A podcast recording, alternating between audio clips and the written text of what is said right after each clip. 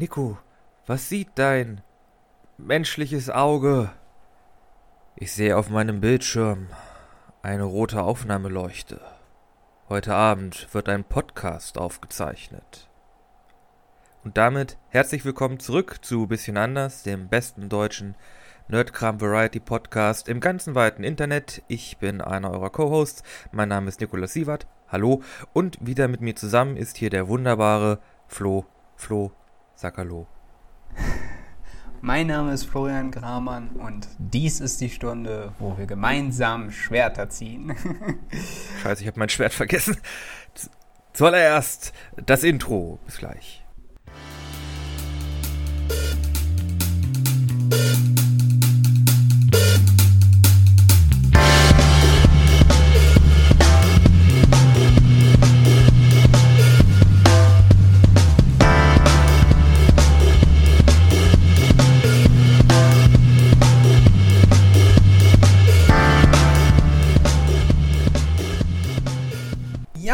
Wir befinden uns ja mittlerweile in der 29. Folge von Bisschen anders. Die quasi dritte Staffel ist so gut wie durch. Und ja, aber diese Folge ist besonders. diese, diese Folge, die fühlt sich ein bisschen wieder an wie nach Hause kommen. Ja, das stimmt. Wieder zurück in die Welt von Tolkien. Oh, ich möchte nie wieder gehen. ja, genau, nie wieder gehen, immer schön bleiben. Ja, wir sprechen nämlich heute über den zweiten Teil von Der Herr der Ringe, die zwei Türme. Genau. Und meine Güte, ich mag diesen Film. Er hat zwar so ein bisschen das Problem, dass er äh, hier ne, das, das Mittelding ist. Nicht ganz Anfang, nicht ganz Ende. Ja. Aber es passt jetzt einfach so viel geiler Scheiß in diesem Film.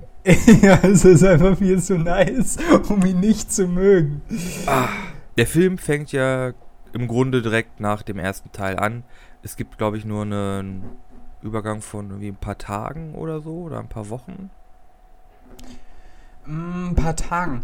Das Interessante ist ja, dass man quasi nochmal eine Rückblende kriegt auf ein, ja, eigentlich das tragischste Ereignis in dem, in dem letzten Film, nämlich dass Gandalf ja in die Tiefe von Casadum gefallen ist. Ne?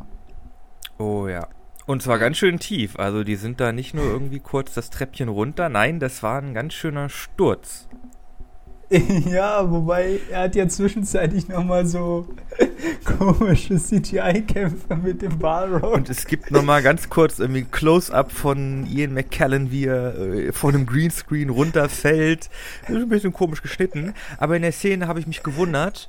Der Balrog, ja? hat doch Flügel. Warum benutzt ich, er die nicht? Ich glaube, das Hauptproblem liegt daran, dass. Dass da ein kleiner Zauberer auf ihn drauf sitzt.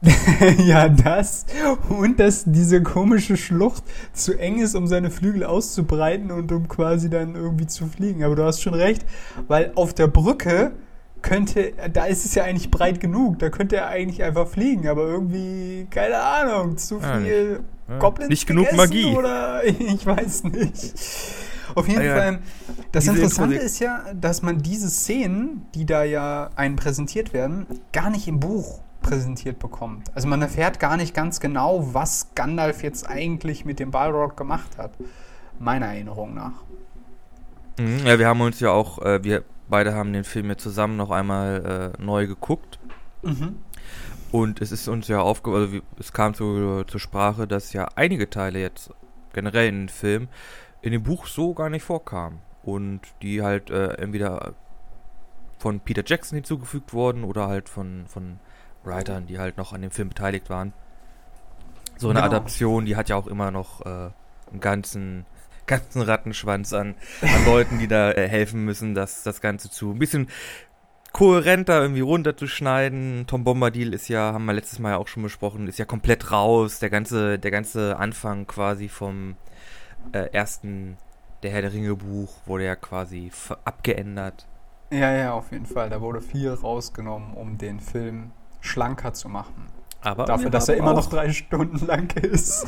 Aber wir haben auch ein paar gute Sachen dazu bekommen. Ja, das, äh, das stimmt. Also ich meine, letztendlich, diese Kampfszenen sind schon ziemlich episch und äh, hätte man im Buch nie was von erfahren, Man muss dazu sagen, es gibt sehr cooles Artwork rund um Casadum, also die ursprüngliche Zwergenstätte Durins, also dem Vater der Zwerge.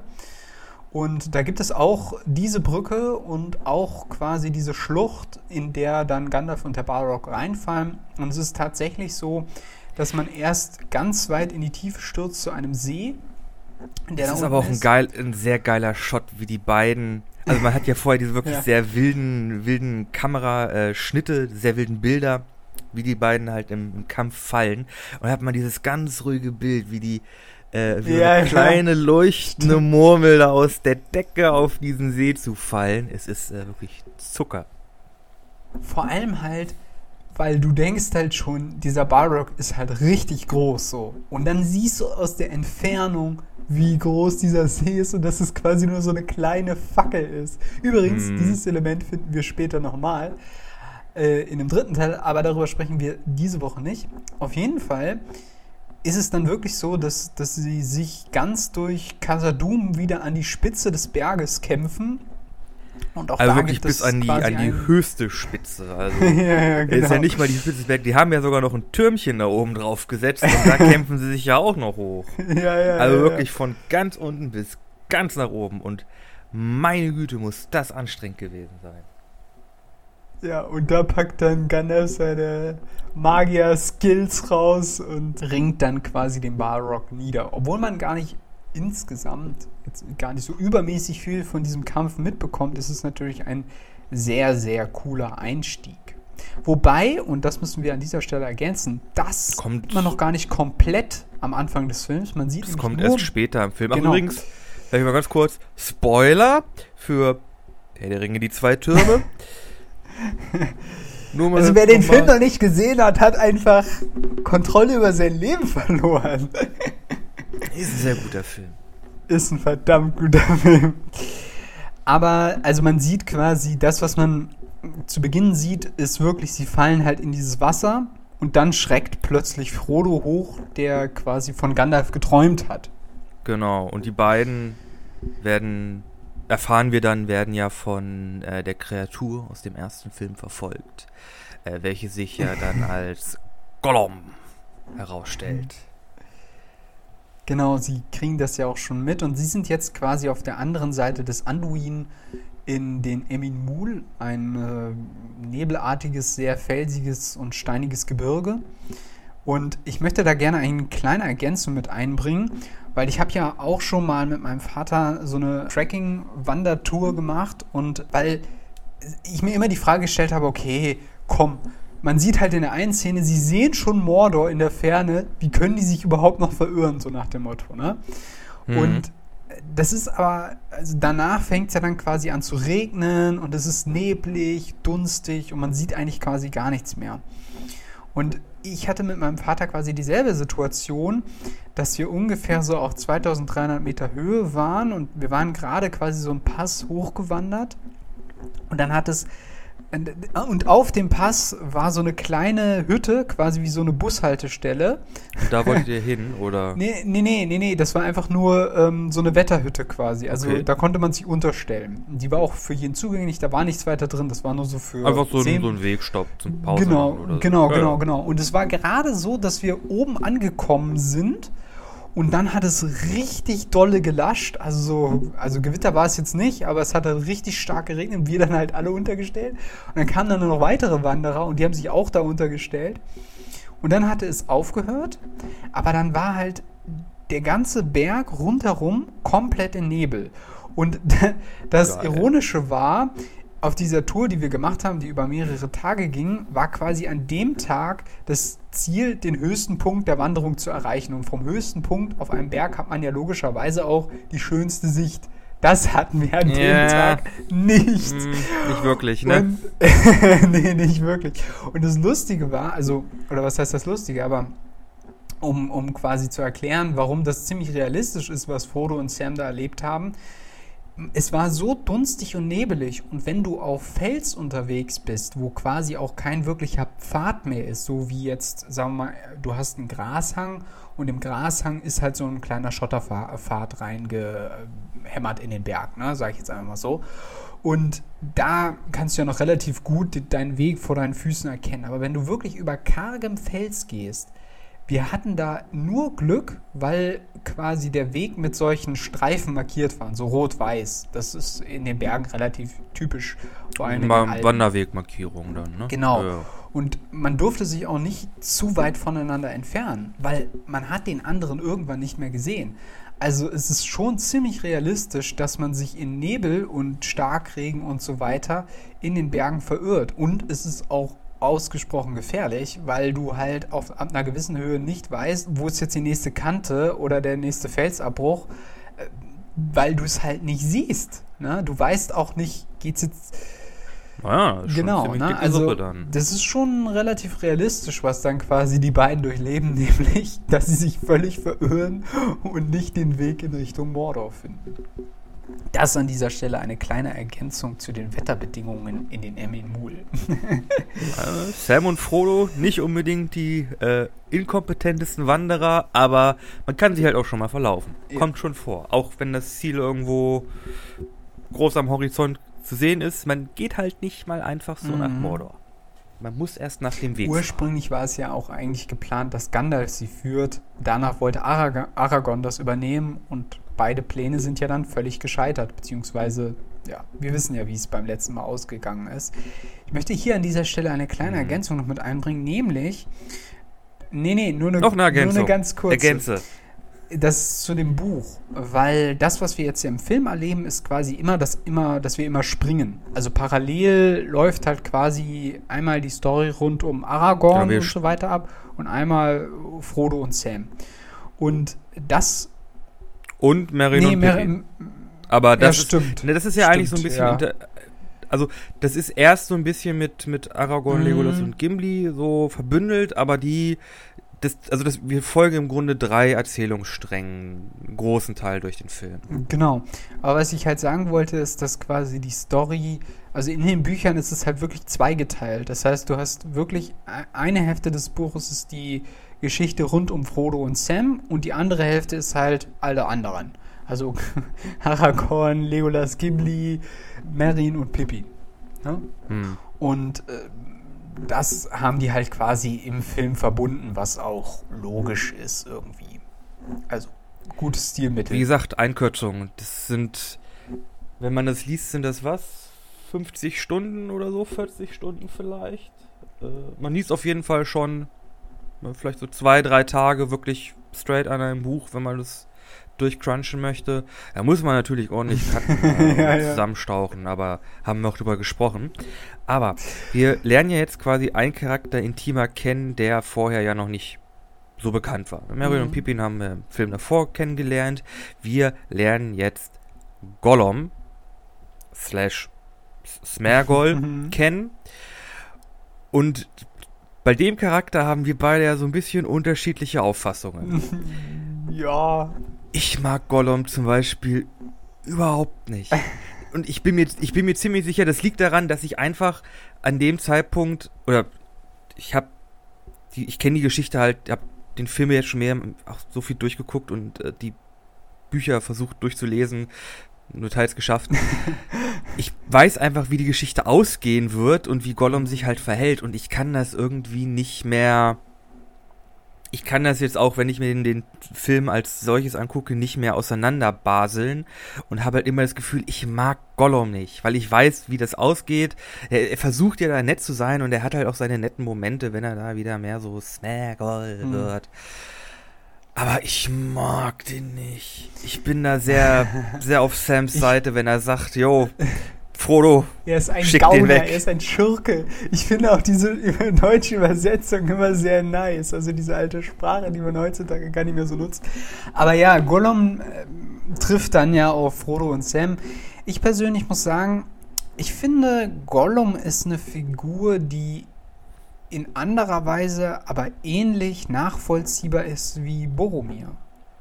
er ist halt, Gollum ist eine zwiegespaltene Persönlichkeit und Frodo schafft es halt, ihn quasi wieder zu, wieder zu erwecken, also Smeagol wieder zu erwecken. Und er hofft natürlich, dass er Smeagol quasi retten kann. Und das ist eigentlich, wenn man ihn wirklich vom Ring trennen könnte, eine, eine Möglichkeit, die existiert. Aber das Problem ist halt, dass er schon so sehr über Jahrhunderte hinweg den Ring getragen hat, dass äh, sein Herz verseucht hat und er quasi niemandem mehr vertraut. Und das vorübergehende Vertrauen zwischen Frodo und ihm wird halt dann im Laufe der Geschichte, über die wir ja dann noch sprechen werden, und über die Ereignisse rund um Sam, Frodo und Gollum quasi wieder gebrochen. Und das ist natürlich schade. Und natürlich hast du recht, man weiß, wie es ausgeht. Aber das Coole ist ja, dass äh, Gandalf im ersten Teil ja kurz erwähnt, ähm, man sollte Mitleid haben mit, mit Gollum und dass er vielleicht auch seinen Teil mhm. der Geschichte dazu beitragen wird. Und man muss ganz, äh, man muss ja eine Sache sagen. Ich meine, er, er führt. Genau. Ohne Gollum wären sie da wahrscheinlich noch weiter rumgeirrt. Also Gollum hat sie ja wirklich dann durch, diese, durch dieses Nebelgebiet durchgeführt, durch den Sumpf durchgeführt, bis hin zum Schwarzen Tor und von da dann halt weg, weil sie merken, da kommen sie dann nicht durch, Richtung, Richtung mhm. Süden, äh, Richtung Minas Morgul. Ja, genau. Und dann halt richtig nach Mordor rein. Ne? Und das ist, ähm, mhm. also ohne ihn glaube ich nicht wirklich, dass sie das so geschafft hätten. Zumindest nicht in dieser Zeit. Und letztendlich kannten sie ja mhm. die Route, die Gollum dann als Alternative zum Schwarzen Tor äh, vorgeschlagen hat, die kannten sie ja gar nicht. Ne? Also von daher, er hat schon auch seine Rolle in der Geschichte, obwohl sie natürlich, ja, er ist, er ist das allerletzte, also meiner Ansicht nach das allerletzte Opfer, was der Ring einfordert. Ne? Das ist, werden wir ja dann im letzten Teil sehen. Also ich kann jetzt auch nicht davon sprechen, dass ich Gollum extrem doll mag, aber ich würde behaupten, dass ich ihn genauso nachvollziehbar finde wie Boromir. Mhm. Aber wie gesagt, ich kann halt, also wenn man jetzt wirklich die Geschichte für sich als, wenn man jetzt mal wirklich das Ende, wie es jetzt weitergeht, irgendwie aus dem Kopf rausbekommt, ich kann halt auch wirklich keinen kein keine Sympathie. Mitgefühl irgendwie für, für Gollum entwickeln. Keine Sympathie. Ey, ich. Das ist einfach, ja, keine ja, gut. Ahnung. Reden wir erstmal über die anderen drei weiter. Wir wollen es ja parallel besprechen. Nämlich, seit drei Tagen verfolgen wir sie. Ohne Rast, ohne Verpflegung. genau, denn unsere drei im Grunde nicht mal Menschen, äh, sind ja dabei, Merrin und Pippin zu retten, die ja im Film davor von den Uruks und den Orks entführt wurden. Und die müssen halt gerettet werden, ja. Und wir sind, glaube ich, mittlerweile, also die drei sind mittlerweile schon in Rohirrim Gebiet drin, oder? Genau, in Ost äh, in Ostemnet, also sie erklimmen quasi dieses Gebirge, was rund um die Rauchhauswelle, also da, wo, wo quasi dieser Endkampf stattgefunden hat, äh, erklimmen sie und dann befinden sie sich quasi auf so einer Hochebene und da ist dann, ja, Rohan. Das Reich der Rohirren. Und wir lernen, dass Zwerge gefährlich sind auf kurze Distanz. ja, Gimli übernimmt auch immer so ein bisschen den lustigen Part in dieser ganzen Storyline. Ja. Aber er ist auch der beste Zwerg. Kann man nicht anders sagen. Bester. Ja. Ich meine, der Hobbit, da haben wir. Ich mag Thorin auch. Ja, also. Thorin ist auch gut, aber Egal, das ist nochmal eine andere Diskussion. In jedem Fall, wie gesagt, sie verfolgen ja dann die Urukai, die Urukai, die natürlich extrem mm, gar keine Probleme macht ihnen die Sonne. Sie können sehr weite Entfernungen zu Fuß zurücklegen, ohne irgendwie erschöpft zu sein. Und daher verfolgen sie sie halt schon extrem lange. Und dann müssen die, äh, ja, die die Urukai dann doch mal irgendwann rasten, ne? Mhm. Und da bekommen wir quasi eine Situation, also eine, ja doch, einen eine Situation zu sehen zwischen den Urukai und, oder eine Interaktion, ja, das Wort ja. passt besser, zwischen den Urukai und den gewöhnlichen Orks äh, zu sehen, was eigentlich sehr interessant ist, weil die sind sich halt auch wirklich selber spinnefeind. Also, mhm. die haben halt keine Ration dabei und einer der Orks schlägt halt vor, essen wir doch die beiden. Aber die Uruks sind ja diszipliniert und sagen, nee, Leute, unser Boss hat gesagt, das machen wir nicht. Also schlage ich dir jetzt den Kopf ab und wir futtern dich. ja, genau. Und das Tolle ist ja, dass man diese Rivalität zwischen den Urukai und den Orks später noch merkt. Äh, also später dann im, im, im dritten Teil ja dann auch nochmal zu Gesicht bekommt. Also eigentlich fast noch viel härter als in, in diesem Teil. Und da sind ja wirklich die, die Urukai quasi die verbesserte Variante der Orks, weswegen die sich ja auch beide nicht so gerne mögen. Ähm, Wahrscheinlich stärker, ja, genau. schneller, disziplinierter vor allem. Auf jeden Fall Größer. beginnt dann ein kleines Intermezzo, ein Kampf, äh, und dann ähm, artet das aus in ein Scharmützel, das aber durch Rohhören unterbrochen wird quasi, ne? Quasi Pippin und Merin versuchen wegzukriechen, der eine Ork äh, versucht, hat die halt noch im Auge und bekommt dann einfach random vermeintlich ein Speer in den Rücken. Ja, ja. Und dann, ja, kommen die Reiter aus der Dunkelheit, aus dem Nebel und äh, greifen quasi diese Ork-Patrouille an, Uruk-Patrouille. Und, da lernen äh, wir ja das Genau, und da lernen wir ja quasi das erste Mal die Rohhören kennen ne? und, und die Stärke dieser Reiter, weil in einem mhm. wenn, man, wenn man ein bisschen drauf achtet, sieht man halt auch wirklich, wie die kämpfen und wenn du dich umdrehst und mit dem Bogen auf dem Pferd irgendwie Orks niederschießt und so weiter, das ist schon, äh, also die haben schon einiges auf dem Kasten. Das muss man sagen. Also die sind schon nicht mhm. schlecht äh, Krieger, sage ich jetzt mal. Mhm. Und äh, ja, genau, diese Ablenkung quasi nutzen dann Merlin und Pippin und sie flüchten in den Fangornwald, von dem wir im ersten Teil schon mal ein bisschen was gehört haben. Ja, stimmt. Genau, das stimmt. Hm, in Beziehung zu den Frauen der Ents, aber dazu kommen wir gleich noch. genau. Äh, und Denn erstmal treffen ja, ja, Aragorn, Legolas und Gimli, die ja weiterhin die Spuren verfolgen, auf die entsprechenden Reiter von Rohan, die in der letzten Nacht genau, die in der letzten Nacht genau. die Urukai und die Orks äh, niedergeschlachtet haben. Und da treffen wir auf, auch auf einen sehr, sehr interessanten Charakter. Genau, wir treffen nämlich auf Eomer, einen, ich weiß nicht, was war General, Feldmarschall? Ich glaube, so ein Hauptmann irgendwie oder so? irgendwie sowas, ja, ja. Hauptmann. Ich weiß, den genau, genauen der, Rang kenne äh, ich jetzt auch nicht. Ja, es irgend, irgendein, also er war schon, ein, er ist schon relativ einflussreich, glaube ich, äh, unter den Soldaten gewesen. Äh, er kommandiert ja die, diese 2000, äh, 2000 Reiter. Mhm. Und äh, er, es scheint wohl so, dass, äh, also wir treffen ihn da. Äh, wir wissen noch nicht, dass er wahrscheinlich verbannt wurde oder fortgeschickt wurde. Genau, äh, das wissen, äh, doch, das. Und wir lernen. Wissen wir das schon? Ich glaube, zwischenzeitlich hat man schon mal kurz rübergekattet zu Edoras, zu dem Hof des Königs von Rohan. Ja, das kann. Ja, genau, doch, klar. Ähm, Eomer bringt nämlich den äh, verwundeten Sohn äh, Theodred äh, von The also vom König Theoden, bringt er halt den Sohn zurück Übrigens ein Plotpoint, den sie ruhig ein bisschen klarer machen hätten können. Also, ich habe den Film schon einige Male gesehen, aber es, es gibt wirklich so ein paar Plotpoints, die entfallen mir immer wieder. Also. Zum einen. äh, zum, zum, also einer dieser, und einer dieser Plotpoints ist halt der Tod von äh, von äh, Theodred. Oh Gott, Theomer, äh, Theodred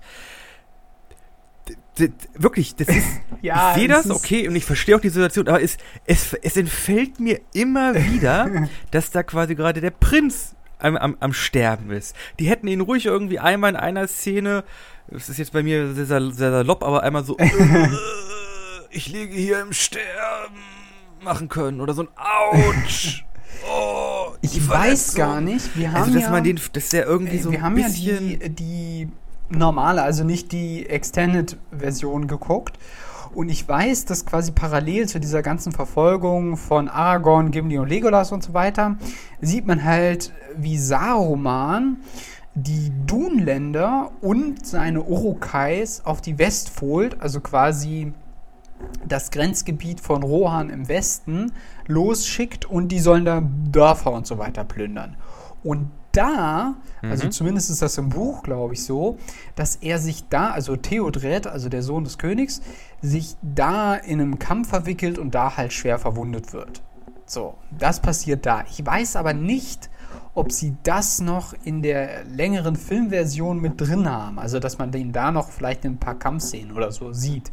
Weil das ist definitiv mhm. in der normalen Filmversion nicht mit drin.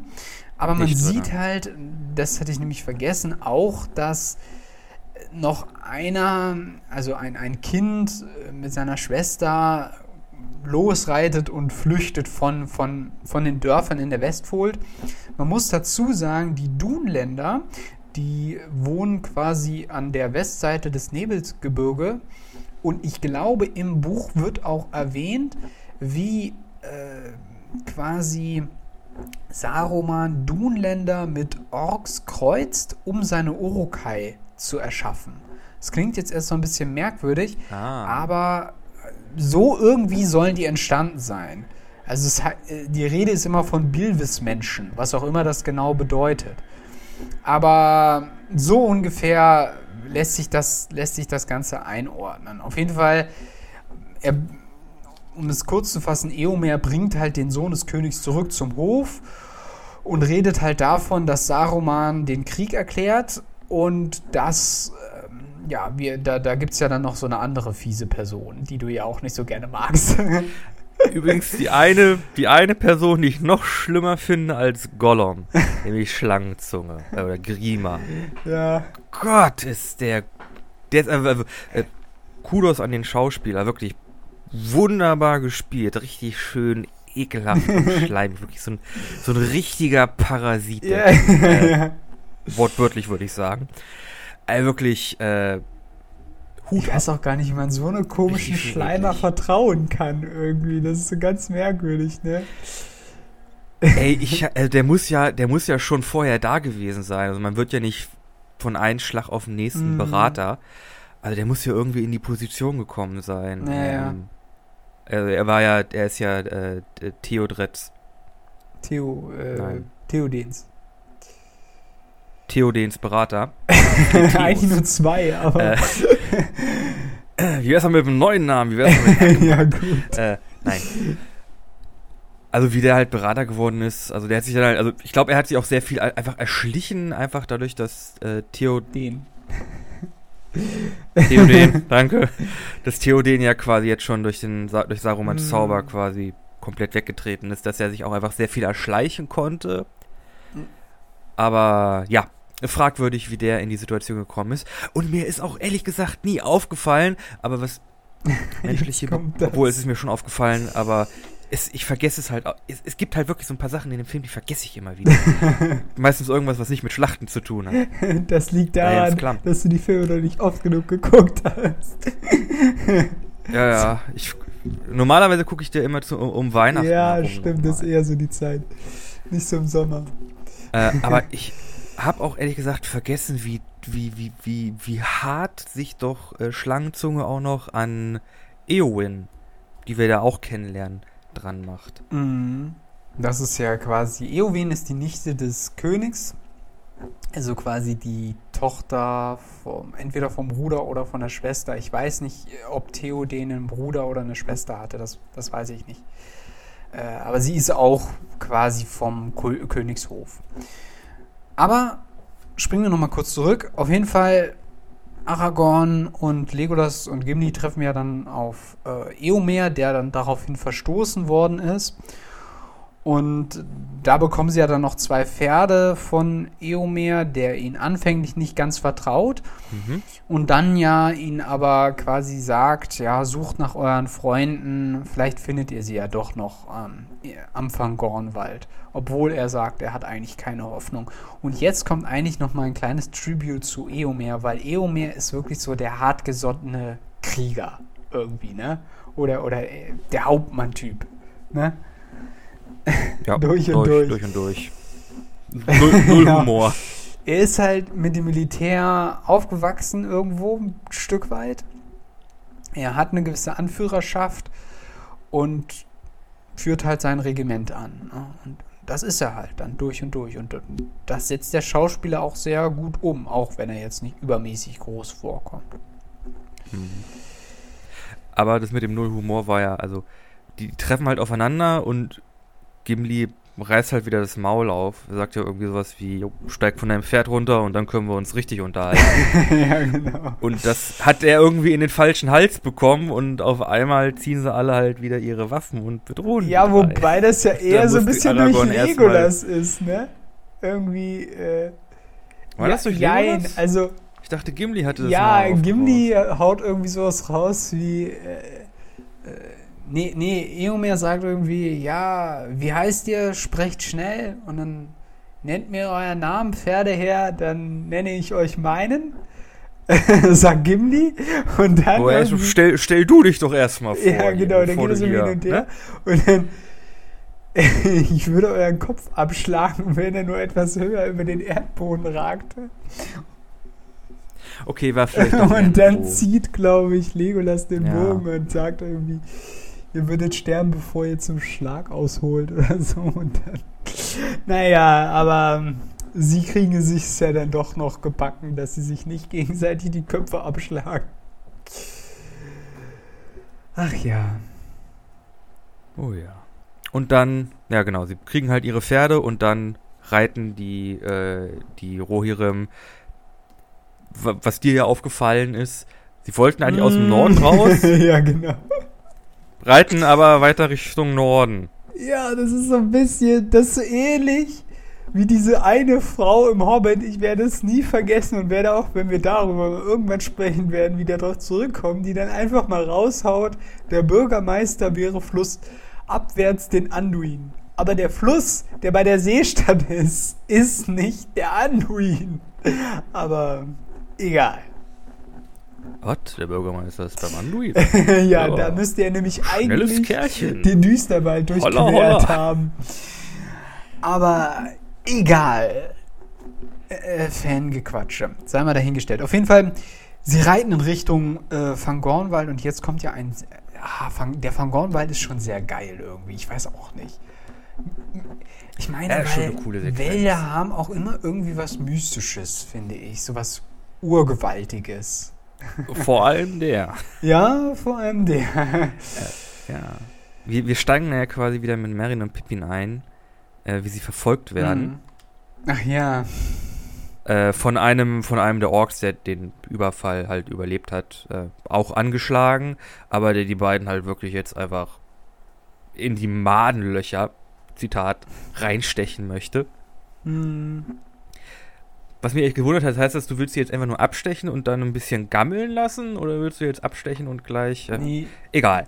Äh, Soweit kommt es ja nicht, denn äh, die beiden versuchen ja auf einem Baum hochzuklettern. Was sich dann herausstellt, ist gar kein Baum, ist ein Baumhirte. Sein Name ist Baumbart und er macht einfach Orks mit seinem stumpen. ja, Platt, ich wollte auch gerade Fuß sagen, aber das passt Wurzeln. ja nicht. ist nicht Fußding, ja, macht den Ork halt platt und kümmert sich dann quasi um die beiden äh, und wundert sich erstmal, was das denn für komische, komische Orks sind. Ich mag Baumbart. ja, vor allem, weil er sie ja gar nicht so wirklich erkennt. Also, obwohl Baumbart ja schon sehr, sehr alt ist und äh, später im, im, Rückkehr des Königs sagt er, oh, mein junger Meister Gandalf. Gandalf, der ja eigentlich auch schon mehrere hundert Jahre alt ist. Aber ähm, auf jeden Fall, er erkennt äh, die Hobbits nicht als Hobbits, sondern denkt erst, sie wären Orks und ist sich dann nicht sicher. Das liegt aber wahrscheinlich daran, dass er noch nie von Hobbits gehört hat. Ja, wobei, ich glaube, der ganze Rest von Mittelerde hat noch nie von Hobbits gehört.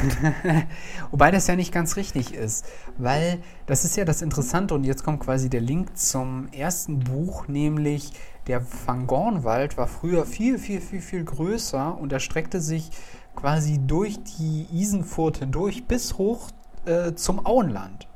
Nämlich ähm, mhm. Die Hobbits überqueren ja im ersten Teil eine Brücke, äh, gar nicht eine Brücke, eine Furt. Ein, genau, ein, Fluss. ein Fluss.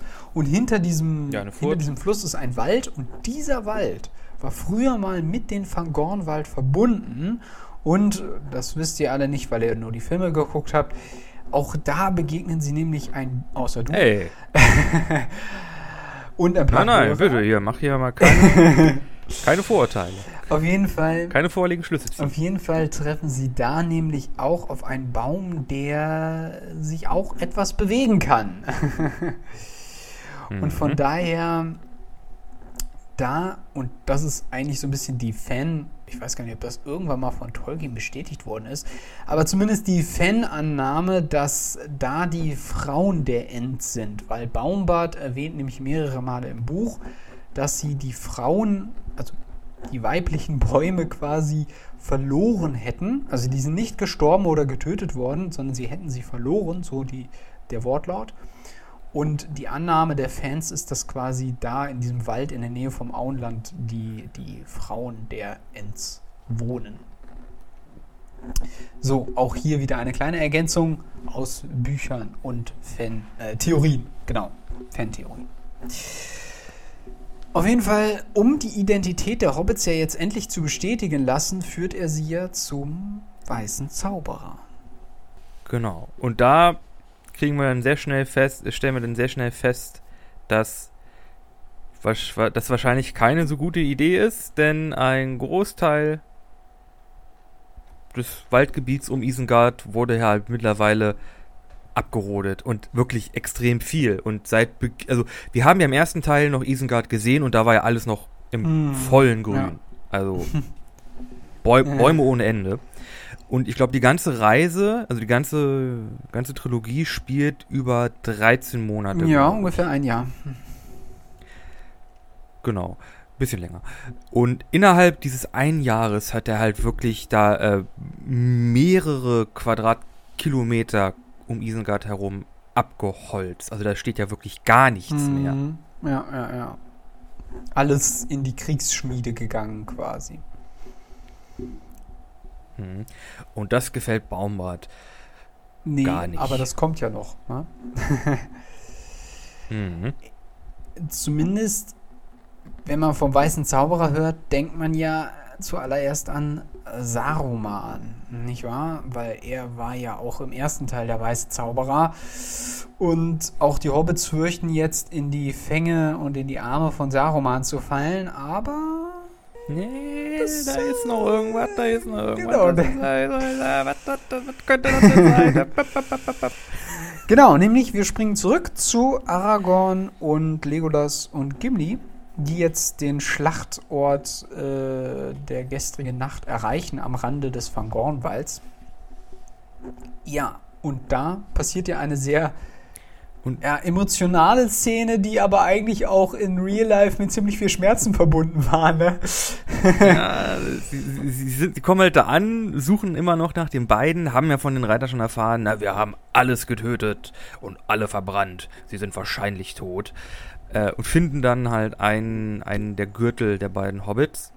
Und Aragorn tritt in, in Wut einen der Eisenhelme weg und der Schauspieler bricht sich in dem Moment den, äh, ich glaube, den großen C und äh, geht dann schreiend zu Boden. Genau. Aber er bleibt Ouch. in der Szene und die wird halt auch genau noch so abgedreht, aber dieser Schrei ist quasi wirklich ein Schmerzensschrei. Mhm. Ich glaube, es ist auch so ein bisschen ungeschriebenes ähm, Film, so ein ungeschriebenes Filmgesetz, dass wenn sich in einer Szene, in einem Shot ein Schauspieler oder ein Stuntman verletzt, dass man dann diese Szene, wie sie im Kasten ja? nimmt. Also, ja, irgendwie, irgendwie okay. habe ich das schon öfter mal gehört. Ich glaube, bei Tom Cruise haben die das einmal nicht gemacht. Kennst du diese eine Sache, wo er von einem Haus zum anderen springt und der sich dabei so richtig das Bein gebrochen Ja, aber die Szene haben sie dann auch nee, in den Film nee, so nee, rein. Haben die das? Der, der humpelt ja dann noch weiter. Also er humpelt ja dann nach dem Shot, wo er sich da das, das Haus hochdrückt, humpelt er ja, Ja. quasi noch ein bisschen weiter, ne? Und dann Aber ist sie da die Szene ja vorbei. dann wirklich Und den, zwei den Wochen Shot haben sie ja die, so genommen. Die, die, die Dreharbeiten aussetzen oder mindestens drei Monate oder so ähnlich. Ja, ja, sie mussten dann aussetzen, aber die Szene Okay. haben sie, die haben sie dann Okay, nicht nochmal neu gedreht. Das wusste ich nicht. okay, ja. Auf jeden Fall sehr emotionale Szene und dann Setzt der Aragorn Detective Spurenlesesinn Waldläufer-Skill. Wobei ich keine Ahnung habe, wie das bei dem Terrain funktionieren soll. Weil Das ist doch alles staubtrocken. Was, was sieht der da? Das ist doch nicht, wie Spurenlesen funktioniert. Ja, er ist halt Aragorn. Komm schon, der ist 70 Jahre alt, der kann das. Ja, auf jeden Fall, er findet halt die Spuren äh, und merkt halt, okay, das sind Hobbit-Spuren und er folgt den Spuren quasi bis in den Wald hinein und dann verfolgen sie, äh, ja, äh, wissen sie halt, okay, die beiden sind noch lebendig, hinterher, rein in den Wald. Äh, und dann, ja, unsere drei, unsere drei äh, Überbleibsel der Gefährten rennen in den Wald rein. Und wir kriegen äh, mit, dass der Wald bei den dreien irgendwie aktiver ist als bei den, bei den Hobbits. Äh, und Gimli muss, ja- Gimli muss ja nochmal gesagt bekommen, nimm mal die Axt runter. Ist jetzt, ist jetzt nicht so cool. genau. Zügle deine Axt. genau. Ja.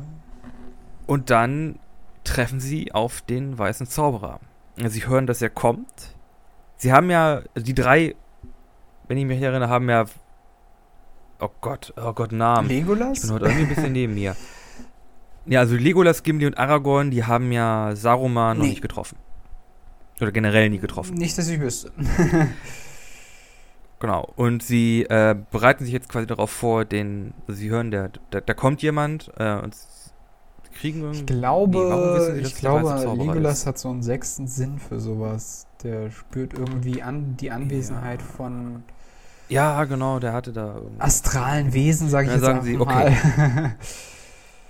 A- an, angreifen, möglichst schnell. Wenn er, wenn er irgendwas sagt, dann haben wir verloren.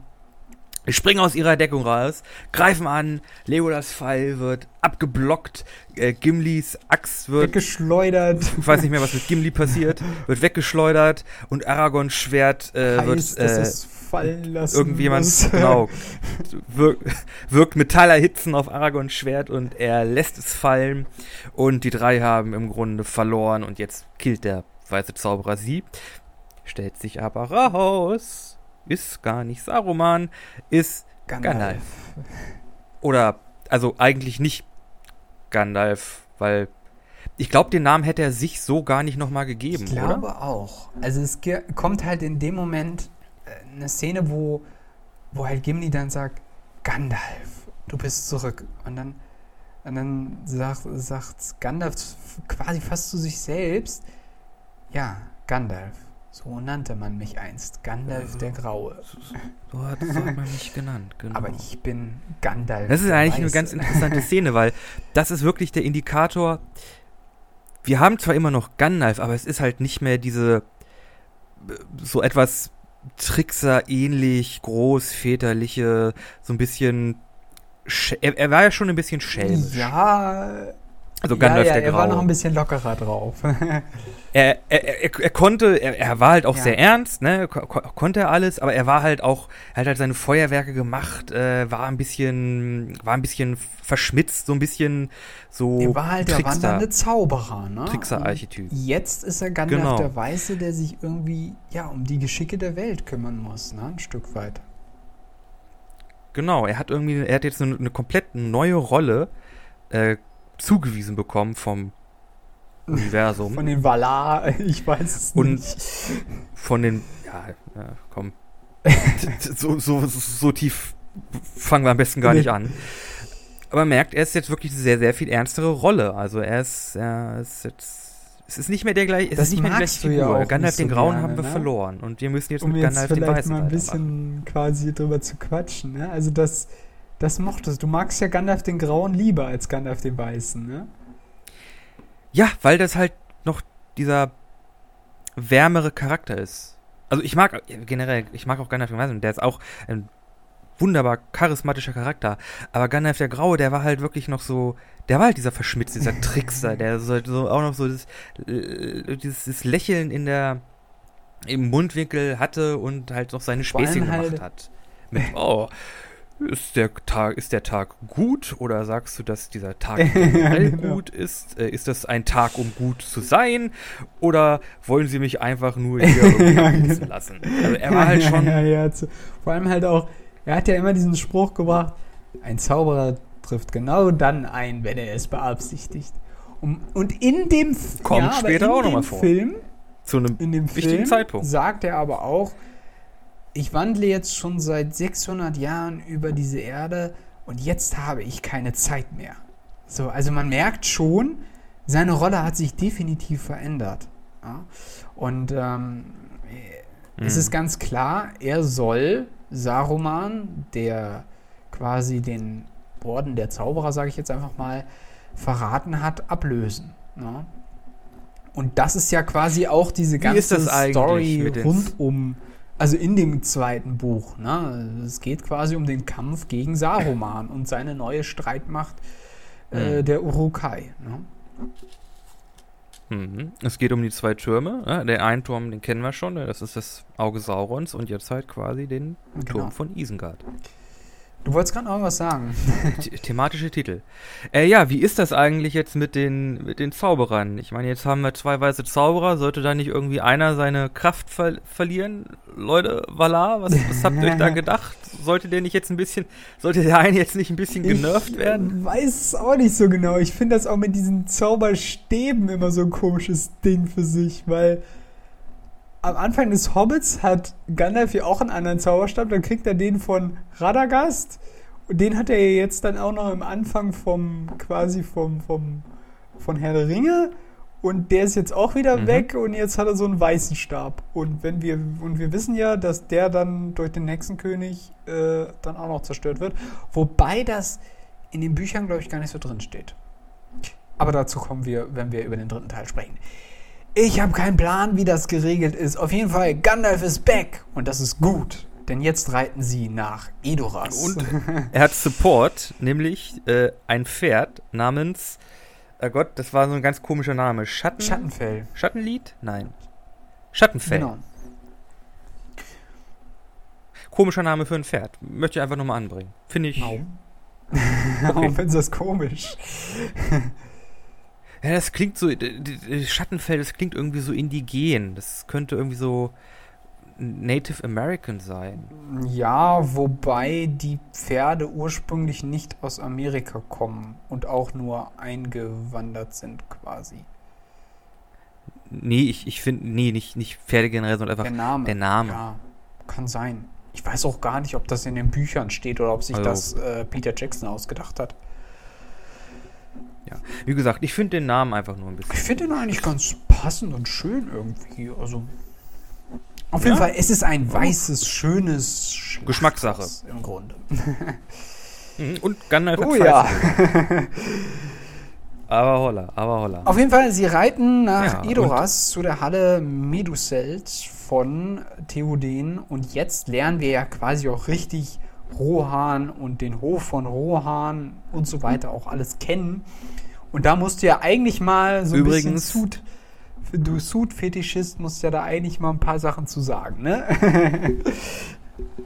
also allererst mal das Set, also die, die Halle Edoras, äh, die, die, oder die hohe Halle, wunderbares Set. Also auch wie das gelegen ist, das ist ja diese, dieses Dorf mit dieser Halle oben drauf auf so einem auf so einem Berg in so einer Art hm. Talkessel irgendwie. Man kann auf jeden Fall am Horizont darum sieht man halt die Berge, die halt diese große Ebene äh, ja, einschließen.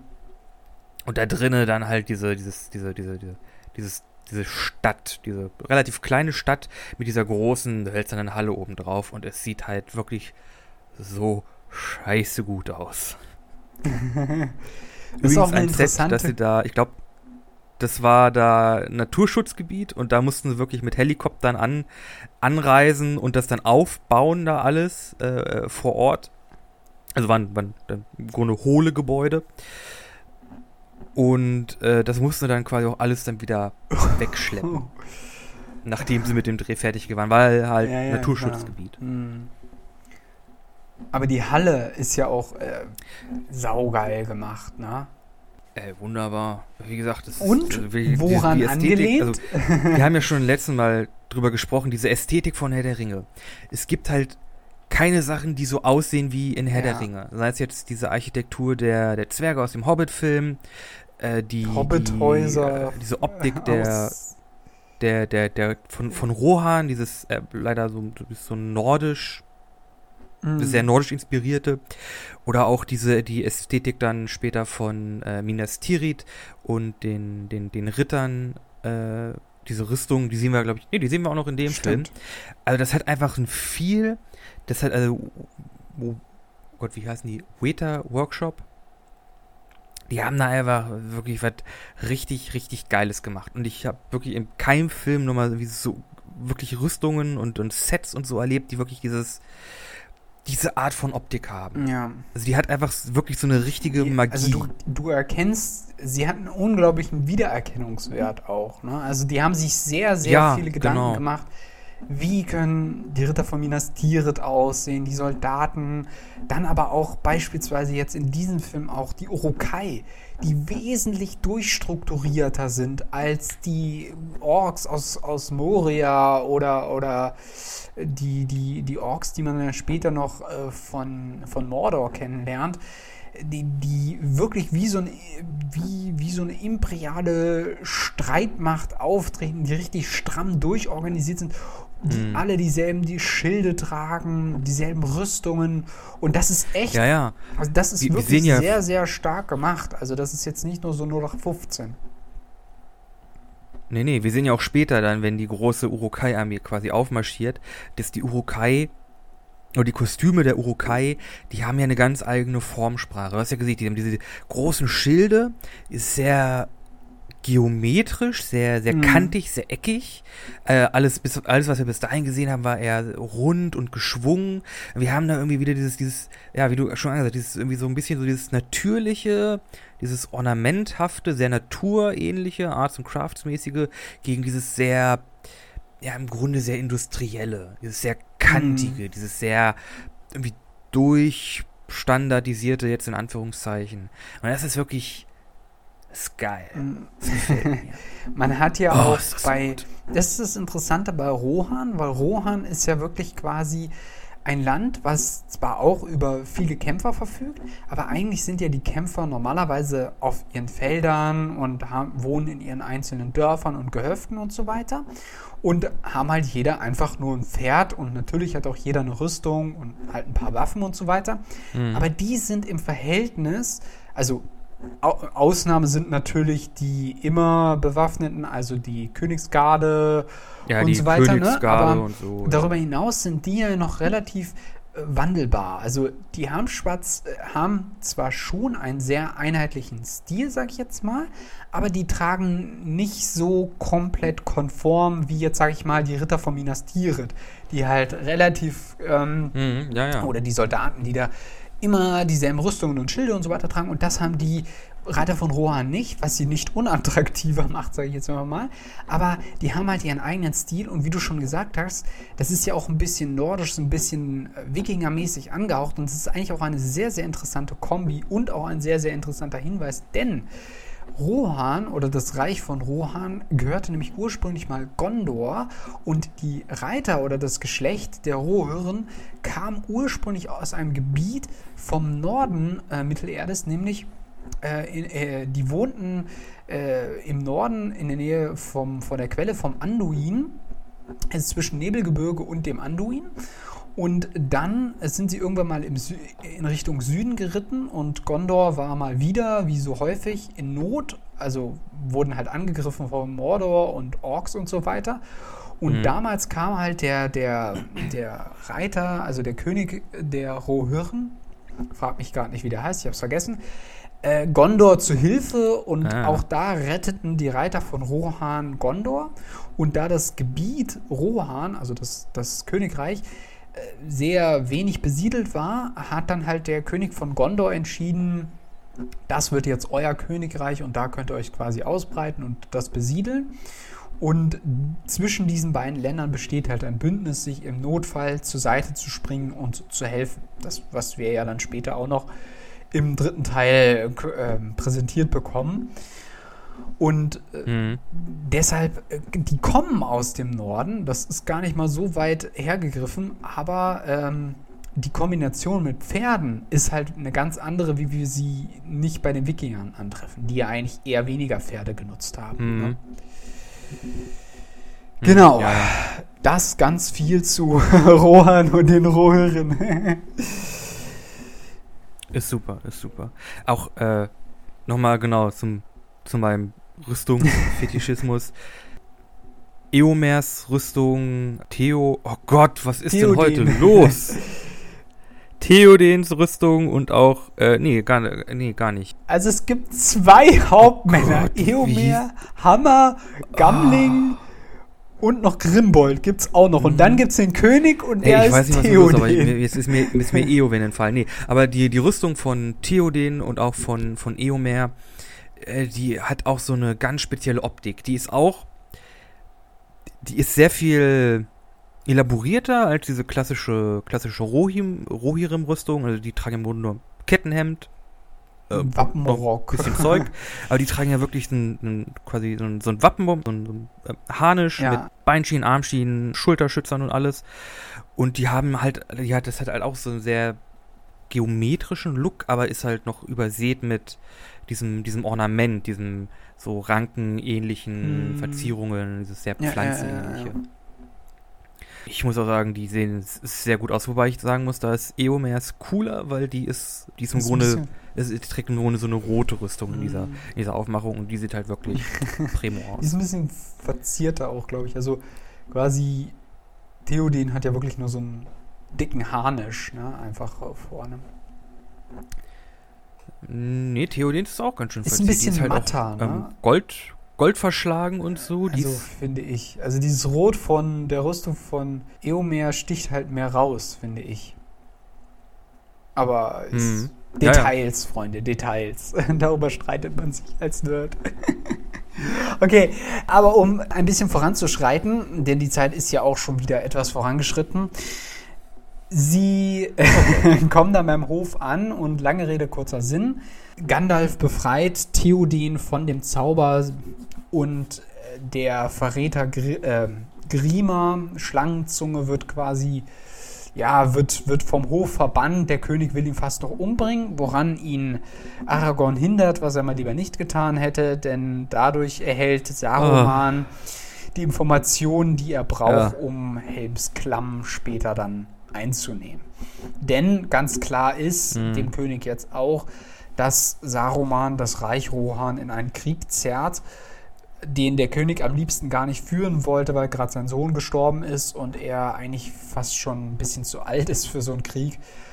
Und er sieht sich gezwungen, die Stadt daraufhin zu räumen und äh, nach Helms Klamm, einer sehr alten und sehr großen Festung von Rohan, zu flüchten. Und hm. Gandalf ist dann derjenige, der sich entschließt, loszureiten und Eomer zu suchen, der ja noch nicht zum Hof äh, Edoras zurückgekehrt ist, sondern ja weiterhin denkt, er ist vom Hof verbannt. Und dadurch sind natürlich auch die Krieger von Rohan irgendwo in der Weite, aber, äh, beziehungsweise in der Mark, wie man ja so sagt. Ja, und können dem, dem, den, der Zivilbevölkerung quasi nicht zur Seite stehen und sie beschützen, Deshalb randet, äh, reitet Gandalf los mit Schattenfell, um sie zu suchen. Genau, und er gibt ihnen noch die Nachricht mit, dass am Morgen mm. des fünften Tages, wenn die Sonne aufgeht, sie nach Westen nach schauen nach sollen. Nach Osten schauen sollen.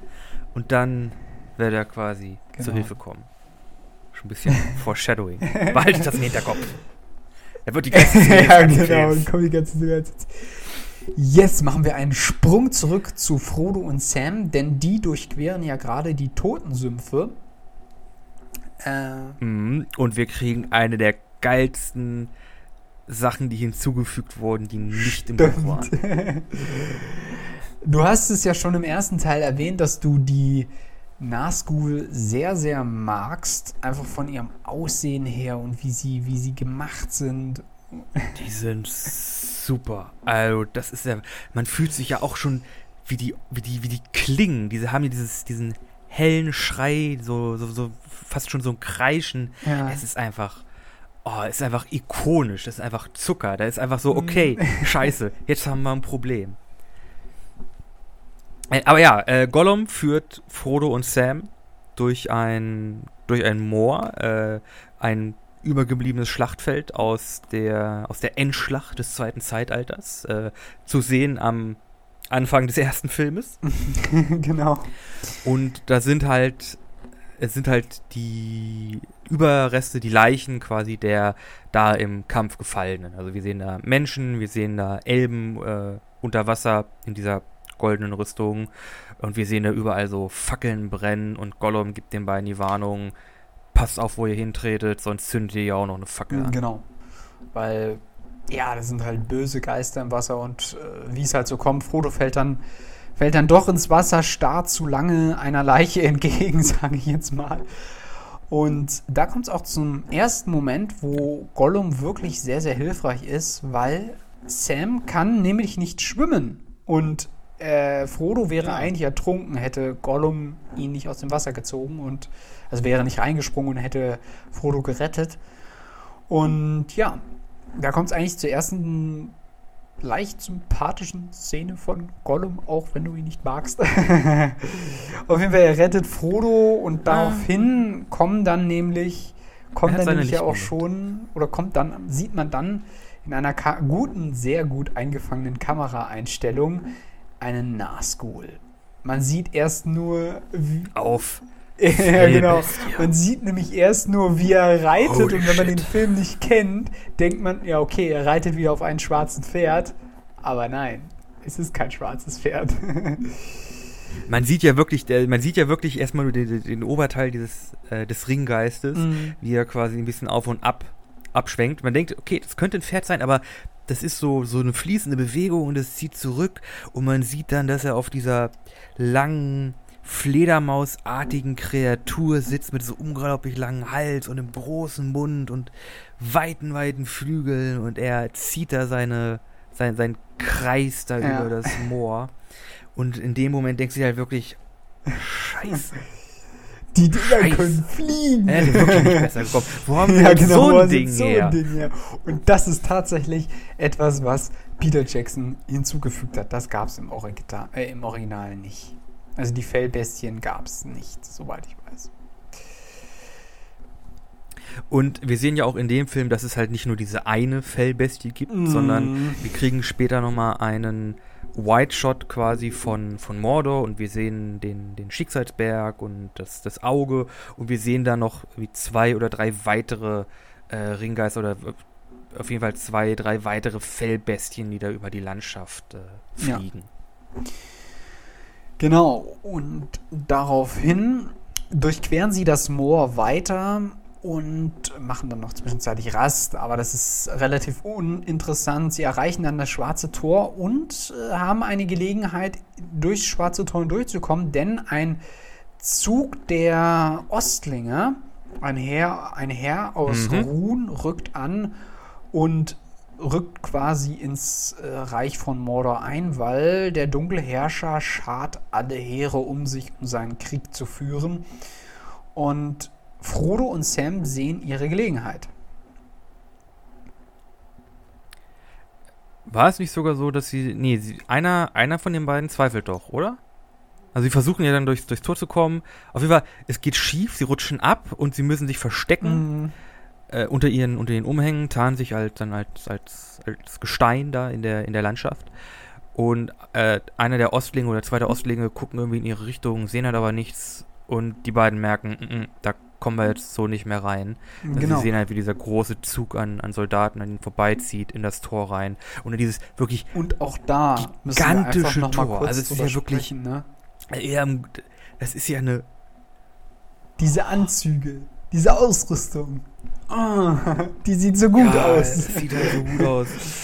Also, ja, die, die Darstellung, also das ist ja eigentlich die Ostlinge und auch dann die Haradrim, die, äh, Haradrim ist problematisch. Tolkien wurde ja auch immer unterstellt, okay, jetzt da die äh, der der der der äh, Stand-in oder der der Proxy dann halt quasi für dunkelhäutige mhm. Leute äh, oder ein dunkel, dunkelhäutiges Volk folgt dem folgt dem bösen schwarzen Herrscher, ist aber jetzt schon schon eine Message. Das hat er immer äh, verneint. Aber es ist halt irgendwie ja. da. Mh, hm. ich glaube, er kann sich da nicht besprechen wir völlig jetzt. frei vormachen, aber ich glaube, das ist nochmal ein extra Thema irgendwie. Ja. Das ist nochmal ein extra Thema. Auf jeden Fall, die Rüstung auch extrem cool, kommt aber, kommt mir aber ehrlich gesagt nicht, zu, nicht häufig ja, vor. Ja, kommt mir auch nicht häufig. Ja, das ist ja diese, diese sehr goldene, goldene Burgund, tiefrote Rüstung, die auch sehr cool, sehr cool aussieht, aber kommt mir ehrlich gesagt zu selten Leider, leider. vor. Aber man sieht halt, hat sehr wenig Screen. Das schwarze Tor ist nicht einfach irgend so ein Tor, sondern es ist einfach eine ultra hohe Mauer, die dann irgendwie von zwei Trollen bewegen Mauer, werden muss und so weiter. Es, gibt, es ist einfach so, es gibt so viele geile, gigantische Szenen, mit denen man auch schlichtweg nicht rechnet. Man hätte jetzt auch einfach diese Ostlinge 0815 Schwerter in die Hand und Rüstung in die Hand drücken können. Wäre egal gewesen, aber nein, man hat sich die Mühe gemacht, ein extra Design auszuarbeiten für die. Man hat sich die Mühe gemacht, ein extra Design für dieses schwarze Tor zu machen, was eigentlich auch nur zweimal vorkommt und auch nicht so kriegsentscheidend ist, aber man hat es gemacht. Und das ist einfach eine Liebe zum Detail, die du immer und immer wieder in diesen drei Filmen erlebst mhm. und schätzt und lieben lernst, meiner Ansicht nach. Aber, ja. Ist ja meiner Meinung nach in den Hobbit-Filmen extrem untergegangen. Anderes Aber Thema. Kommen wir dann dazu, Thema. wenn wir darüber sprechen. Okay. Auf jeden Kommen Fall, ähm, Gollum hält sie dann auch zurück, weil er sagt, das ist viel zu gefährlich. Und, und da merkt man auch, ist das ist auch. Genau, und äh, da merkt man auch, bringt ihn nicht zu ihm, sagt er. Also er ist richtig, er hat richtig Angst auch, ne? Weil der Ring also das weiß er ja darüber. Er will immer zurück zu Sauron und da hält er sie wirklich zurück und ist da auch sehr, sehr überzeugend und sagt ihnen dann, es gibt einen geheimeren Weg, einen dunklen Weg, den man nicht so leicht findet. Und äh, den schlägt er dann halt vor. Ja, und dann geht die Reise weiter äh, in nach Isilien. Also sie wandern jetzt quasi ein Stück nach Westen und dann wieder nach Süden weiter so ein bisschen um die Ecke von Mordor drumherum und kommen ja dann in Kontakt mit den Waldläufern, mit Faramir, dem zweiten Sohn des Truchses genau. von Gondor, äh, der, wer ist er nochmal? Oh, Denethor, genau. Äh, Denethor, der erste Sohn genau. war Boromir, den haben wir ja schon kennengelernt, der ist ja leider gestorben. Und der zweite Sohn ist Faramir und der führt so eine kleine Gruppe Waldläufer, was quasi Guerillakämpfer sind, wenn man so will äh, an. Was ja im Grunde seltsam ist, weil Faramir ist ja im Grunde der Herrführer von Gondor. Ja, aber er ist immer so ein bisschen der Geheimere, oder? ja, schon. Ja, stimmt. Eigentlich, obwohl. Nee, war das nicht so, dass eigentlich immer Faramir auch dann die Verteidigung von Osgiliath geführt hat? Auch schon, auch schon bevor ähm, Boromir aufgebrochen ist? Nee, das hat eigentlich Boromir gemacht. Aber Boromir geht ja dann nach Norden zu den, ähm, um, um zu den Gefährten halt, ne?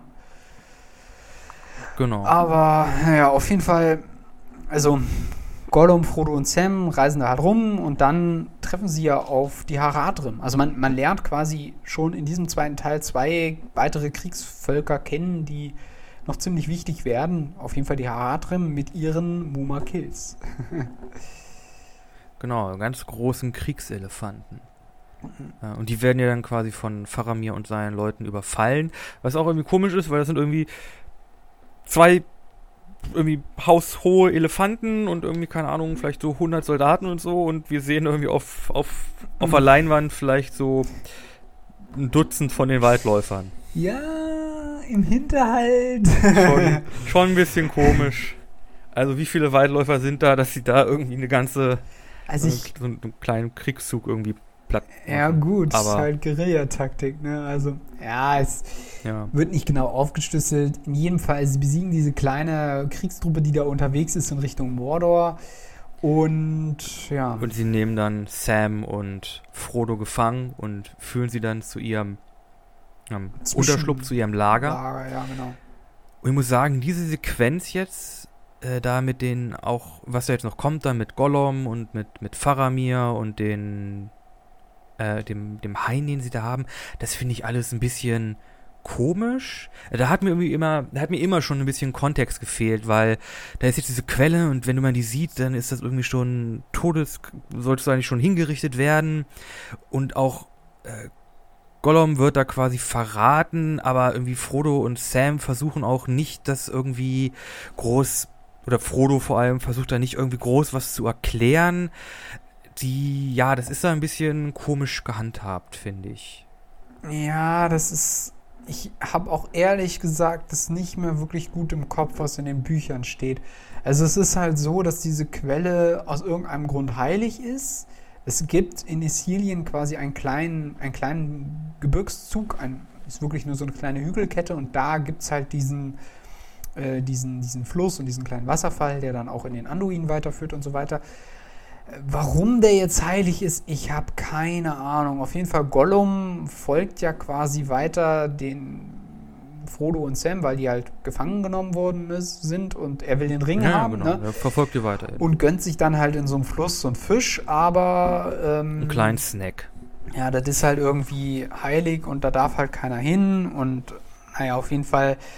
Eigentlich soll er getötet werden und Frodo rettet ihn eigentlich sein Leben, aber das ist halt der Betrug, den ich am Anfang schon angesprochen habe. Also Gollum fühlt sich dann halt von Frodo betrogen, weil Gollum dann halt auch von den Menschen ich festgenommen nicht, wird. Faramir möchte halt ja, erfahren. Ist das über, denn Betrug? Äh, ganz kurz also, noch, Faramir möchte halt ja. über Gollum erfahren, warum diese Hobbits so wichtig sind oder was, wo, wohin Gollum ja, sie führt und was eigentlich deren Auftrag ist. Und äh, den.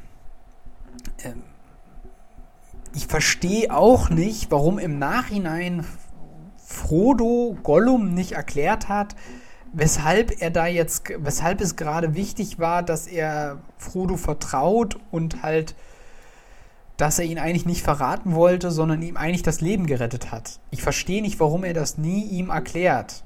Aber das passiert halt nicht und ja, Gollum fühlt sich, oder Smeagol in dem Moment, Smeagol fühlt sich ja verraten und wird dann quasi wieder also dann später quasi, ne, er rekapituliert, rekapituliert das ja mm. mit sich selbst, wird dann quasi wieder zu, zu Gollum und fasst halt dann auch fest in den Schluss, die beiden quasi dann von ihr zu, äh, also töten zu lassen. Von ihr töten zu lassen. Genau, ja, ja genau. Auf jeden Fall.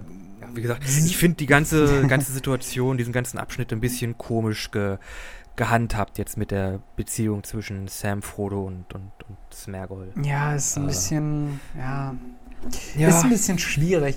Also ich muss auch ganz ehrlich sagen, als ich die Bücher gelesen habe, wäre eine Kombination aus Kapiteln, wo man halt dann immer wieder hin und her springt, irgendwie besser gewesen, als dass du dann nur den Teil mit Frodo und Sam hast und dann halt den anderen Teil, weil der andere Teil ist halt wesentlich spannender. Äh, und dann liest mhm. du halt wirklich die Hälfte des Buches nur den Teil von Frodo und Sam und der ist halt nicht so spannend.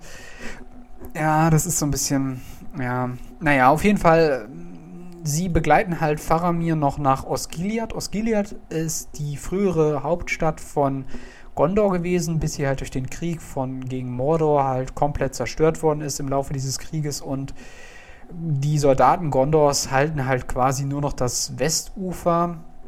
Das Ostufer ist halt schon komplett von den Orks aus Mordor eingenommen und ja, die, die Waldläufer sind halt als Unterstützung dahin beordert worden, wie auch Faramir selbst. Und dann kommt es halt, Faramir weiß inzwischen, dass äh, Frodo den Ring hat und will ihn eigentlich zu, dem, zu seinem Vater schicken. Und da kommt es dann halt nochmal zu einem sehr, sehr krassen Ereignis, ne? wo Frodo ja quasi fast den Ring dem Feind gegeben hätte. Ne? Genau, es wird nämlich ein, glaube ich, größerer Angriff der Orks mhm. quasi, äh, findet statt. äh, unter anderem auch mit Unterstützung der Nazguls, oder ich weiß nicht, also die Nazguls können wahrscheinlich auch den Ring irgendwie fühlen, dass sie irgendwie vielleicht dadurch dann dahin kommen. Aber ja, wir kriegen dann quasi die Szene, wie Frodo quasi schon dabei ist, den Ring quasi hochzuhalten und dem, dem Ringgeist zu übergeben. Aber dann kommt der beste Support-Charakter aller Zeiten vorbei. Sam ist der Beherzte. und er haut ihn da einfach weg von dem Nazgul äh, und bringt ihn in mhm. Sicherheit. Äh, Frodo rastet ein bisschen aus, aber dann kriegen wir sehr weise Worte, sehr einfühlsame Worte von Sam, die Frodo quasi wieder zur Besinnung bekommen und ihn realisieren lassen, dass der Ring einen extrem starken Einfluss auf ihn hat.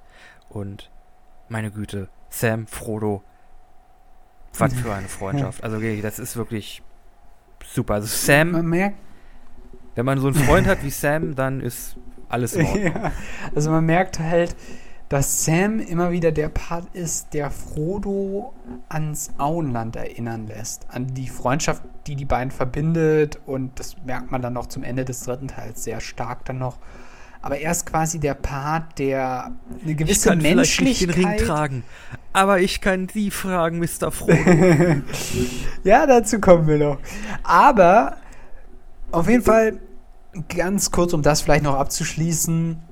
Er hält eine super Rede, die auch in dem Film, ich weiß gar nicht, ob das in dem Buch noch erwähnt wird, keine Ahnung, ich glaube, die Rede ist ausgedacht, aber er hält eine super Rede, das ist sehr schön gemacht von Peter Jackson. Es gibt dann auch noch Cuts rüber zu den anderen Szenen, zu denen wir auch noch gleich zu sprechen kommen. Auf jeden Fall, lange Rede, kurzer Sinn, Faramir lässt sie dann ziehen und sie setzen ihre Reise in Richtung Mordor fort.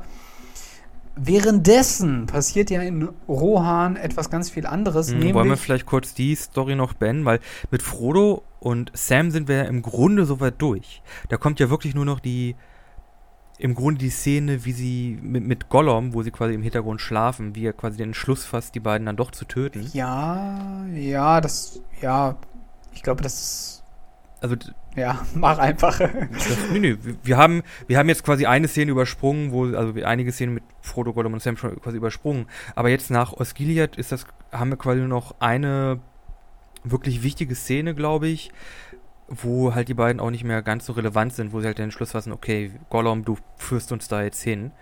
Und dann sind wir quasi mit dem Plot von Sam und Frodo durch. Das hm. kam, kommt jetzt auch nicht direkt danach, das kommt eigentlich ganz am Ende des ja, Films. Ja. Da bekommen wir dann quasi nochmal diese Rede so, hey, wenn wir hiermit fertig sind, übrigens sehr optimistische Einstellung, dass ihr immer noch glaubt, dass ihr das schafft.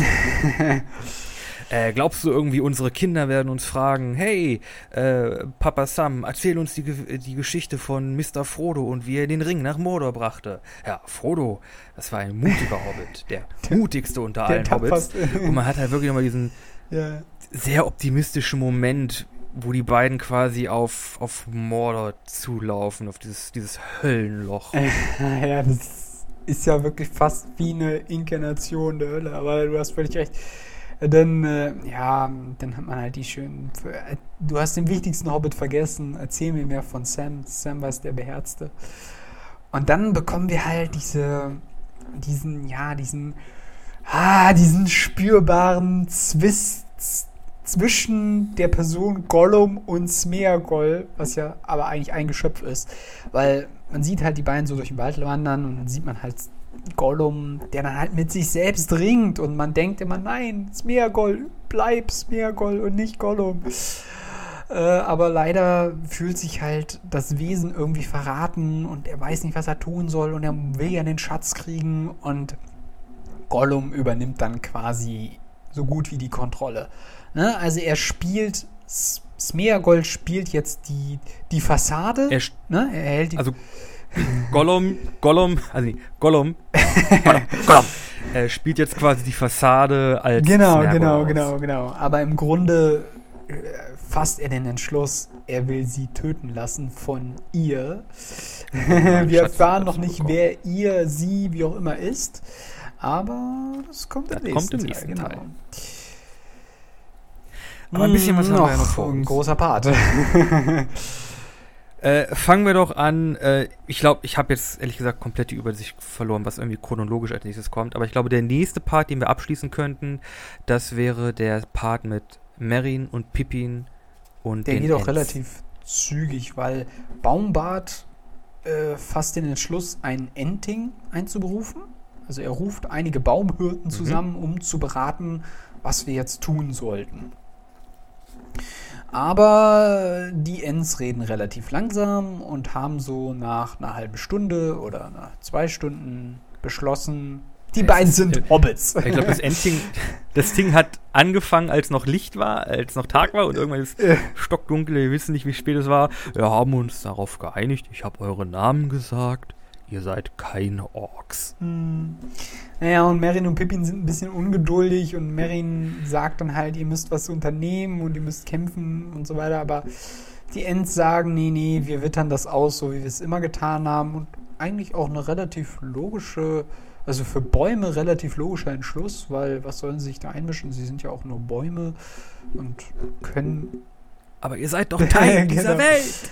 naja, und das Interessante ist ja an Merin und Pippin, dass Merin ja schon immer ein bisschen mehr die Dinge durchblickt, sage ich jetzt mal. Aber Pippin dann auch Mhm. seine klugen Momente hat.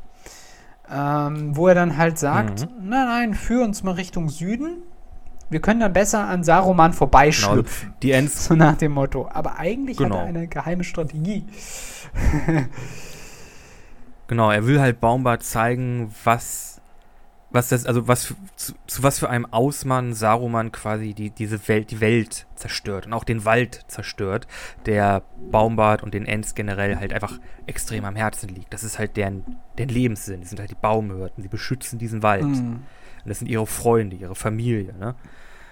Und äh, ja, das will er ihnen quasi vor, vor, vor Augen führen und sie gehen halt Richtung Isengard und dann kriegen wir halt diese Szene mit diesem Ödland, das da entstanden ist.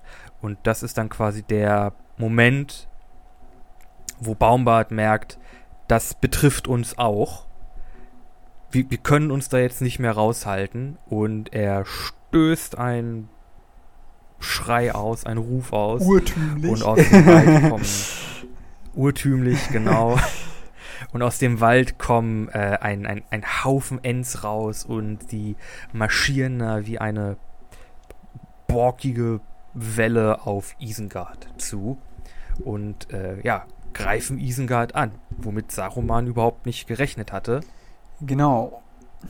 Zu dem Zeitpunkt ist allerdings schon, musste man vielleicht kurz anmerken, eine Urukai-Armee aus Isengard raus. 10.000 Mann.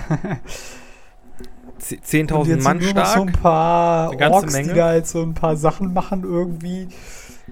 Irgendwas schmieden oder so Genau. sind da am machen, aber keine wirkliche Streitmacht mehr. Die, genau, also die sind quasi, die sind quasi schutzlos und die Ents greifen an. Sie zerbrechen den, äh, zerbrechen den Damm, der da den Fluss gestaut hat und, und schwemmen quasi äh, ganz Isengard, spülen da die, die, die, die Ausrüstung, mit denen sie die Bäume verarbeitet haben, in diese Gruben rein und greifen, zerstören quasi Isengard. Genau, genau, genau. Das Interessante zu den Ents ist halt, oder dem Part der Ents in dieser ganzen Geschichte ist halt, dass es eigentlich noch so eine Unterart der Ents gab, die auch sehr wild sind und auch sehr bösartig. Das spricht so ein ganz bisschen Baumbart an, das wird aber nicht weiter thematisiert. Eigentlich sind die Ents, helfen die Ents quasi auch noch in der Schlacht vor Helms Klamm, aber das hat man sich gespart für etwas sehr, sehr anderes, was ich Mhm. auch eine sehr gute und pragmatische Lösung fand von Peter Jackson, die er da eingefügt hat, die auch nicht im Originaltext von Tolkien halt auftaucht. Aber ja, die Ents zerstören Isengard und Saruman ist quasi in seinem Turm gefangen und damit ist dann auch der Part von Merin und Pippin in diesem zweiten Teil zum größten Teil abgeschlossen. Kann man gut, kann man, kann man sagen. Genau. Wir hatten auch in Isengard nur noch halt diese Szenen quasi, dass Saruman halt diese unglaublich große Armee aufgestellt hat und die halt Rohan oder die Mark quasi einnehmen wollen mit dieser Armee und äh, Schlangenzunge hat sich hat sich äh, ist halt zu, zu Saruman zurückgekehrt und gibt ihm halt die Information, okay, die werden sich jetzt nach Helms Klamm äh, verziehen.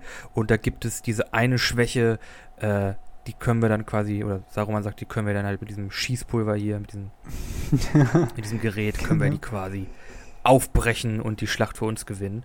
Äh, das ist quasi das, was wir noch in, in den letzten Isengard-Szenen äh, erfahren. Mhm, genau, das ist noch kurz bevor die Ents dann halt auftauchen. Ja, und äh, genau. Grima Schlangenzunge sagt auch, dass sie mit Frauen und Kindern unterwegs sind, also mit Zivilisten, und sie werden sehr langsam sein. Und das nutzt Saruman grauenhaft, grauenvoll aus und schickt seine Bergreiter los.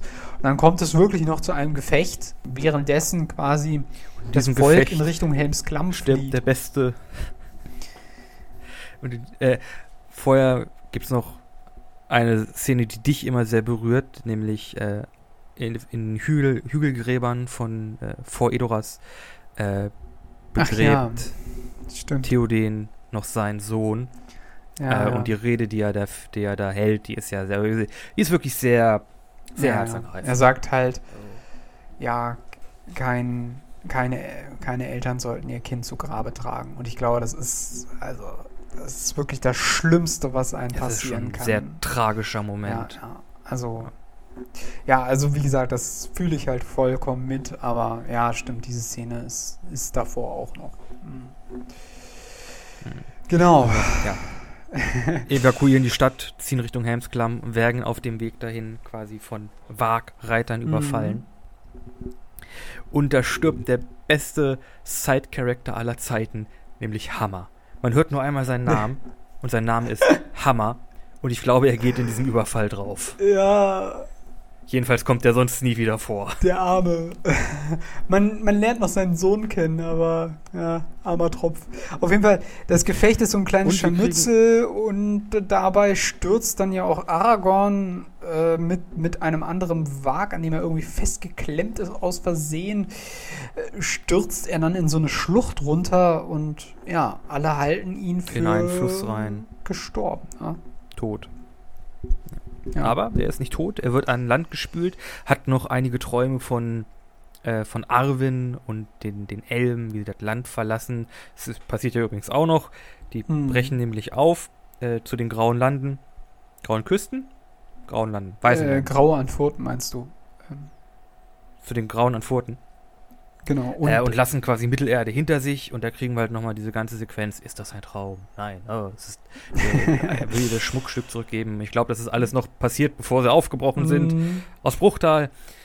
Und das ganze Shebang ist auch noch da. Man kriegt halt auch nochmal so ein paar Cuts zwischen Elrond und äh, Galadriel, die sich halt dann die Frage stellen, wir verlassen zwar Mittelerde, aber lassen wir sie wirklich alle im Stich? Und das ist eigentlich eine sehr logische, also finde ich ein sehr logischer Schluss zu sagen, nein, wir unterstützen die Menschen nochmal, ein allerletztes Mal, bevor wir Mittelerde verlassen. Und das hat Tolkien tatsächlich nicht gemacht. Da hat er die Ents quasi zu, zu Hilfe kommen lassen. Und die Elben waren wirklich auf den Rückweg in Richtung Westen. Das macht Tolkien nicht. Und ein Heer von Lothlorien beziehungsweise von Elrond wird halt losgeschickt, um, ja, um Rohan ein allerletztes Mal zur Seite zu stehen. Genau, angeführt von Haldan. Haldir, genau. genau. Was ich übrigens auch ein bisschen komisch finde, hätten die Elfen nicht noch irgendwie, die Elben nicht noch irgendwie sagen können, jo, okay, wir, wir reisen drei Monate später ab. Ich oder so. Ich weiß es nicht. It, it weird, it, it Fantasy. ja, genau. Muss halt so sein. Müssen dann weg. Hallo? Aha. Letztes Schiff. Müssen halt. Naja. Muss hält nicht an. ja, die haben halt so viel Leid erlebt, deswegen müssen sie halt Mittelerde verlassen. Auf jeden Fall, ja genau, also die äh, kehren dann, oder kommen zu den äh, Rohirren und äh, unterstützen die Armee in Helmskram. In Helmsklamm. Aragorn reitet ja dann auch in Richtung Helmsklamm. Äh, er hat ja überlebt äh, und berichtet dann halt, dass ganz Isengard auf dem Weg hierher marschiert. Und der König sieht sich halt komplett alleingelassen und fürchtet halt, dass ja, dass das, das die letzte Schlacht sein wird, die er schlägt. Mhm. Ja, er geht ja wirklich nochmal in so ein ganzes Spiel so, ah, wo war Gondor, als wir, wo war Gondor, als wir das gemacht mhm. haben? Wo war Gondor, als wir von denen angegriffen wurden? Also, er ist halt wirklich, er hat halt diese, diese Ride or Die Mentalität oder Die Mentalität. Mhm. Dass das jetzt hier wirklich das, ziemlich das Ende ist. Mhm. Ja, er ja. Fühlt ja. sich halt im Stich gelassen, auch ein Stück weit von seinen Verbündeten. Das muss man, das muss man sagen, ja. Aber. Das stimmt.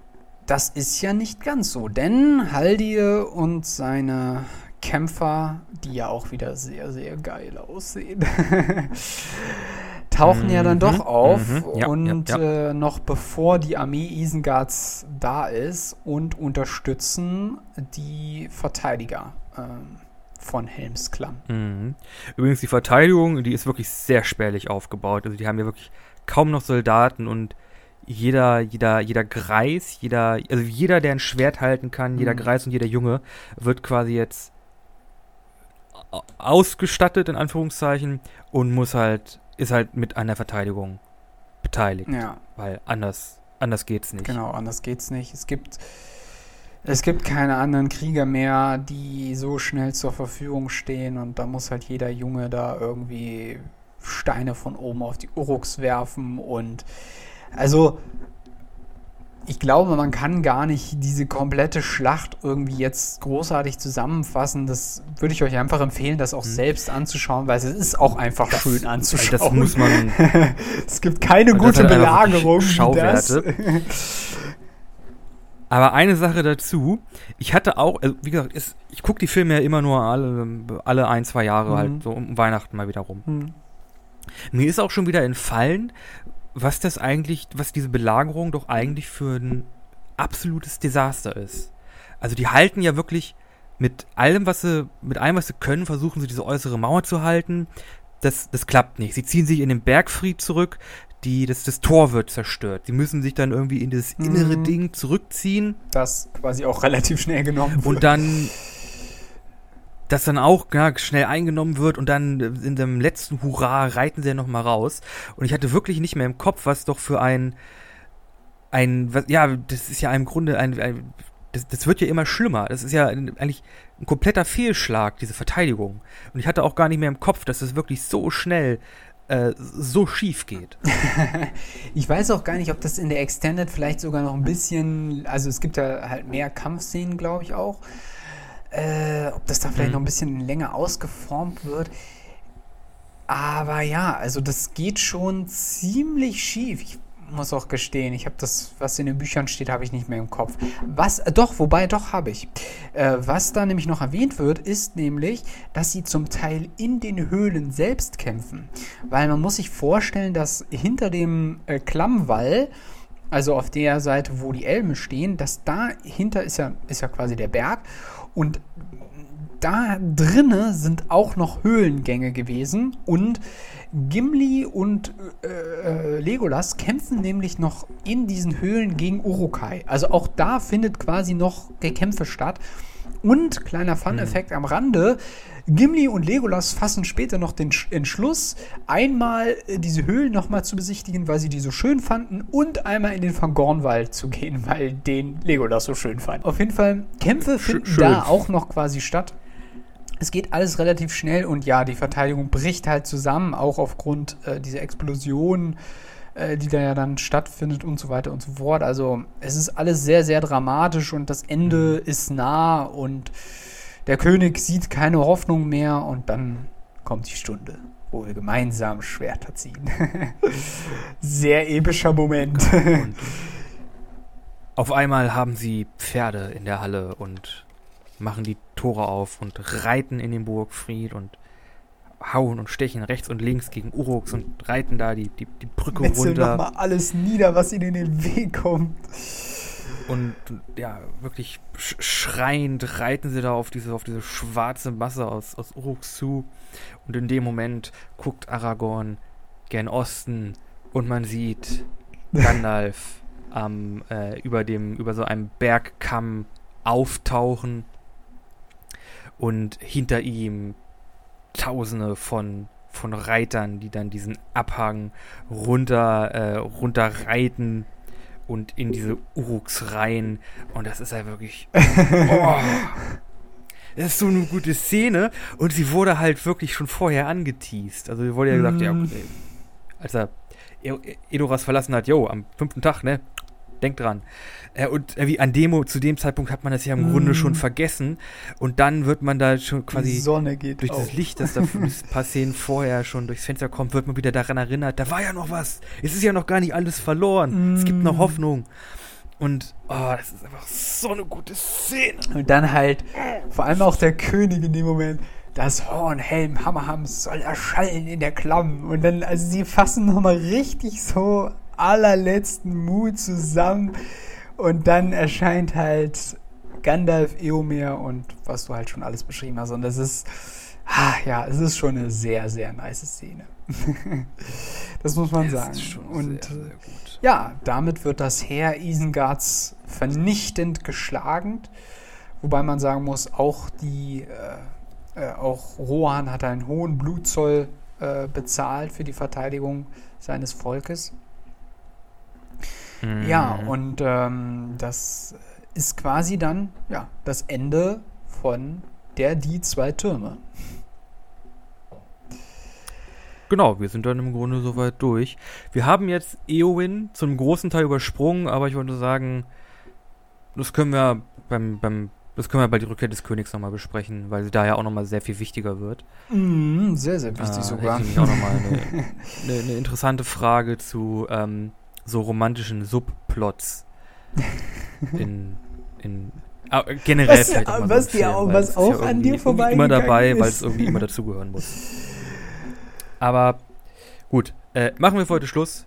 Wir sind ja auch schon lange Zwei Türme, Fazit. wir sind weit drüber. Zwei Türme, Fazit. So ein guter Film.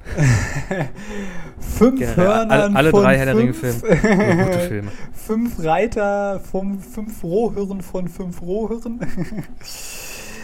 okay, äh, kommen wir zum Ende äh. und wir haben nämlich noch äh, Songs für diese Woche, nämlich für unsere Playlist. Bisschen anders. Playlist findet ihr auf Spotify. Ähm, ich habe den Song Force Erolingas von Howard Shore, der den wunderbaren Soundtrack zum Film gemacht hat. Äh, ein sehr wunderbares Orchester dabei hatte und äh, den entsprechenden Song zu diesem letzten Gefecht geliefert hat, äh, über das wir jetzt ganz am Schluss gesprochen haben. Und ich hoffe, dass ihr das feiern werdet. Äh, mein Song passt diese Woche überhaupt nicht zum Thema. äh, wirklich so gar nicht. Okay. Äh, ich hätte gerne äh, Teenage, äh, ich nehme mit in die Playlist auf äh, Teenage Dream von Plumtree. zu hören im, also habe ich zuletzt gehört im Film Scott Pilgrim gegen die Welt. okay, ich glaube, ich kenne den Song. Einfach. Okay, ansonsten Gut. ist noch festzuhalten, dass ihr uns auf Instagram findet und auch auf Facebook. Auf Instagram heißen wir ein bisschen anders der Podcast und auf Facebook in der Facebook-Gruppe ein bisschen anders. Und da erfahrt ihr alle möglichen Informationen zu unseren neuen Podcast-Sitzungen bzw. Folgen. Und äh, da seht ihr auch die Thumbnails von unseren einzelnen Podcast-Folgen, die ihr dann äh, nochmal in etwas größer da äh, anschauen könnt. Das ist auch zu jeder, an, äh, zu jeder Folge ein neues. Von Nikolas gezeichnet. Wunderbar. Sehen immer sehr gut aus. Das, das, das, letzte war ein bisschen. Ich bin übrigens vorgestern, nee, gestern, nee, doch vorgestern, äh, habe ich, ist mir die Tinte komplett ausgegangen. Ich äh, habe jetzt ein richtig großes Problem, was die Dinge angeht. Das Musst du nochmal kaufen. Aber egal. Genau. Äh, wenn euch, das, wenn euch der Podcast gefallen hat, äh, wenn euch die Herr der Ringe-Folge gefallen hat, dann äh, bitte, bitte empfehlt, es, äh, empfehlt uns doch weiter oder empfehlt diese Folge weiter äh, an jeden, von dem ihr denkt, dass es sie interessieren könnte. Und wir hören uns nächste genau. Woche wieder äh, mit einem Thema, das ich jetzt nicht im Kopf habe. Aber bis dahin würde ich sagen, sind wir für diese Woche raus. wir sind raus.